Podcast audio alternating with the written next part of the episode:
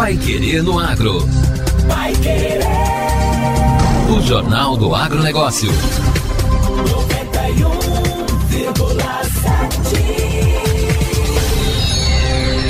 As vendas de máquinas agrícolas entre tratores e colheitadeiras tiveram um crescimento aí de 11,5% em maio quando comparadas ao mesmo mês do ano passado. O balanço foi divulgado agora em julho pela Fenabrave, associação que além de concessionárias de automóveis, também representa revendedores de equipamentos usados no campo. E sem dúvida, nos últimos meses, o retorno das feiras do agro presenciais, além de toda a ebulição aí do novo Plano Safra, são fatores que têm puxado esses números. Para entender um pouco mais o que está acontecendo em nossa região, nós conversamos agora com André Silveira, que é gerente da loja de máquinas de Londrina da Integrada Cooperativa Agroindustrial, que tem cinco unidades para atender clientes aqui em Londrina, Maringá, Cornélio Procópio, Ubiratã e Ourinhos, no interior de São Paulo.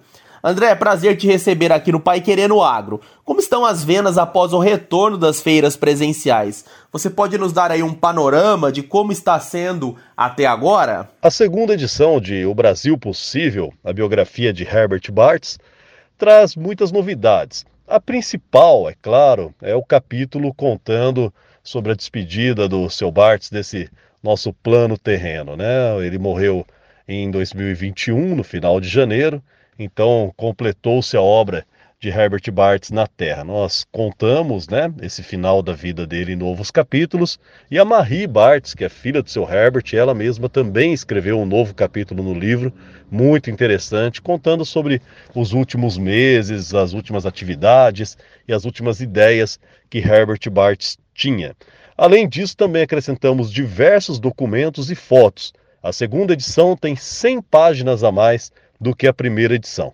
E que tipo de máquinas e quais modelos vocês estão trabalhando ou pretendem trabalhar aí neste segundo semestre? Desde que saiu a primeira edição de O Brasil Possível, em 2018, a receptividade da comunidade do agro foi muito grande. Aquela primeira edição saiu com mil exemplares, que rapidamente esgotaram-se. Né? Estava impossível praticamente encontrar um livro para comprar, mesmo em sebos, de O Brasil Possível antes da saída dessa segunda edição.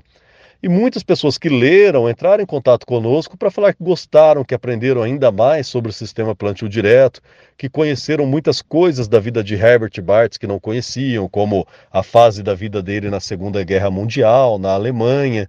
Então foi uma receptividade muito boa que nos surpreendeu.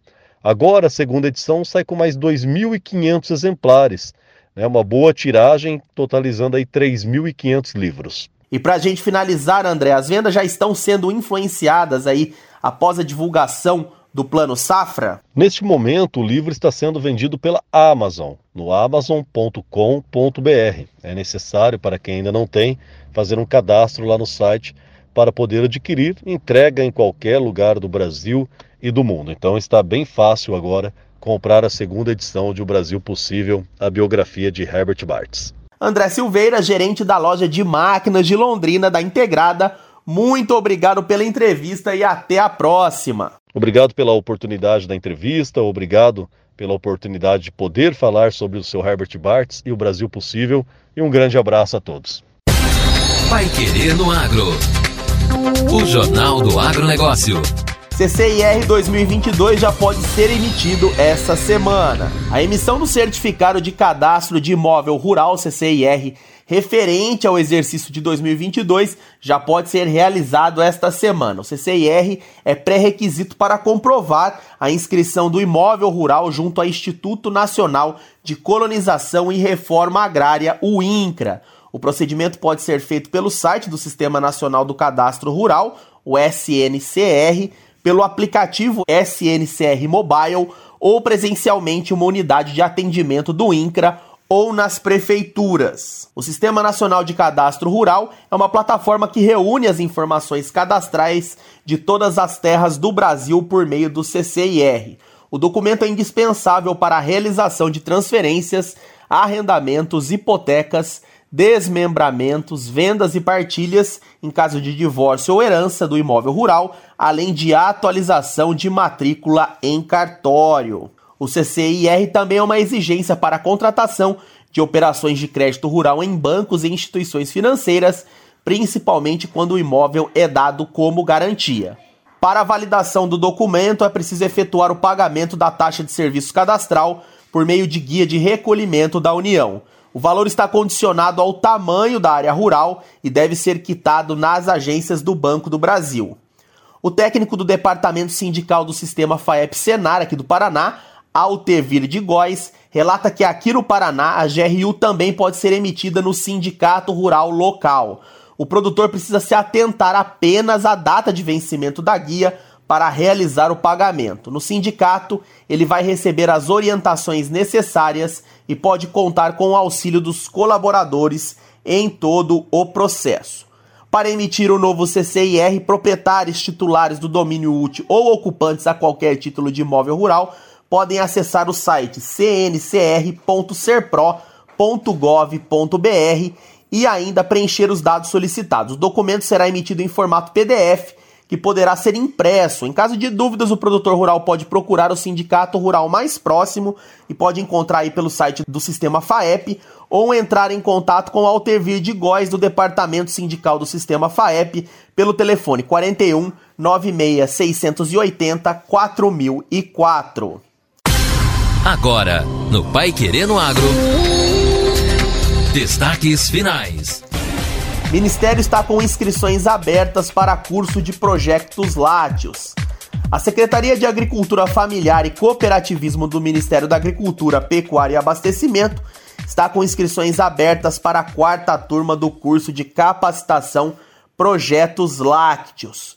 O curso, feito em parceria com a Universidade Federal de Viçosa, em Minas Gerais, é gratuito e será realizado presencialmente de 8 a 13 de agosto no campus da UFV em Minas Gerais. A carga horária total é de 40 horas. As atividades teóricas e práticas serão distribuídas em três módulos: sanidade e gestão de custos, mercado, boas práticas e tecnologia de produção de lácteos e sistemas alimentares e segurança alimentar e nutricional.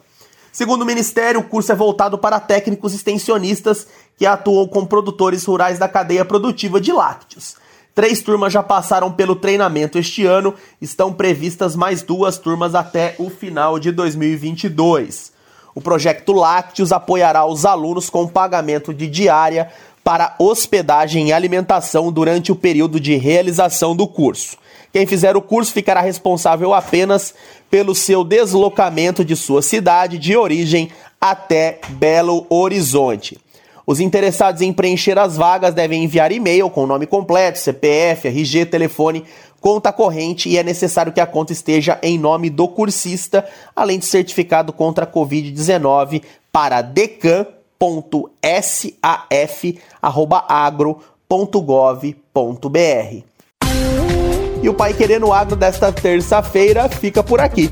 Continue com a gente aqui na 91,7 e acompanhe nossos boletins durante a programação. Amanhã eu estou de volta com o meu colega de bancada José Granado.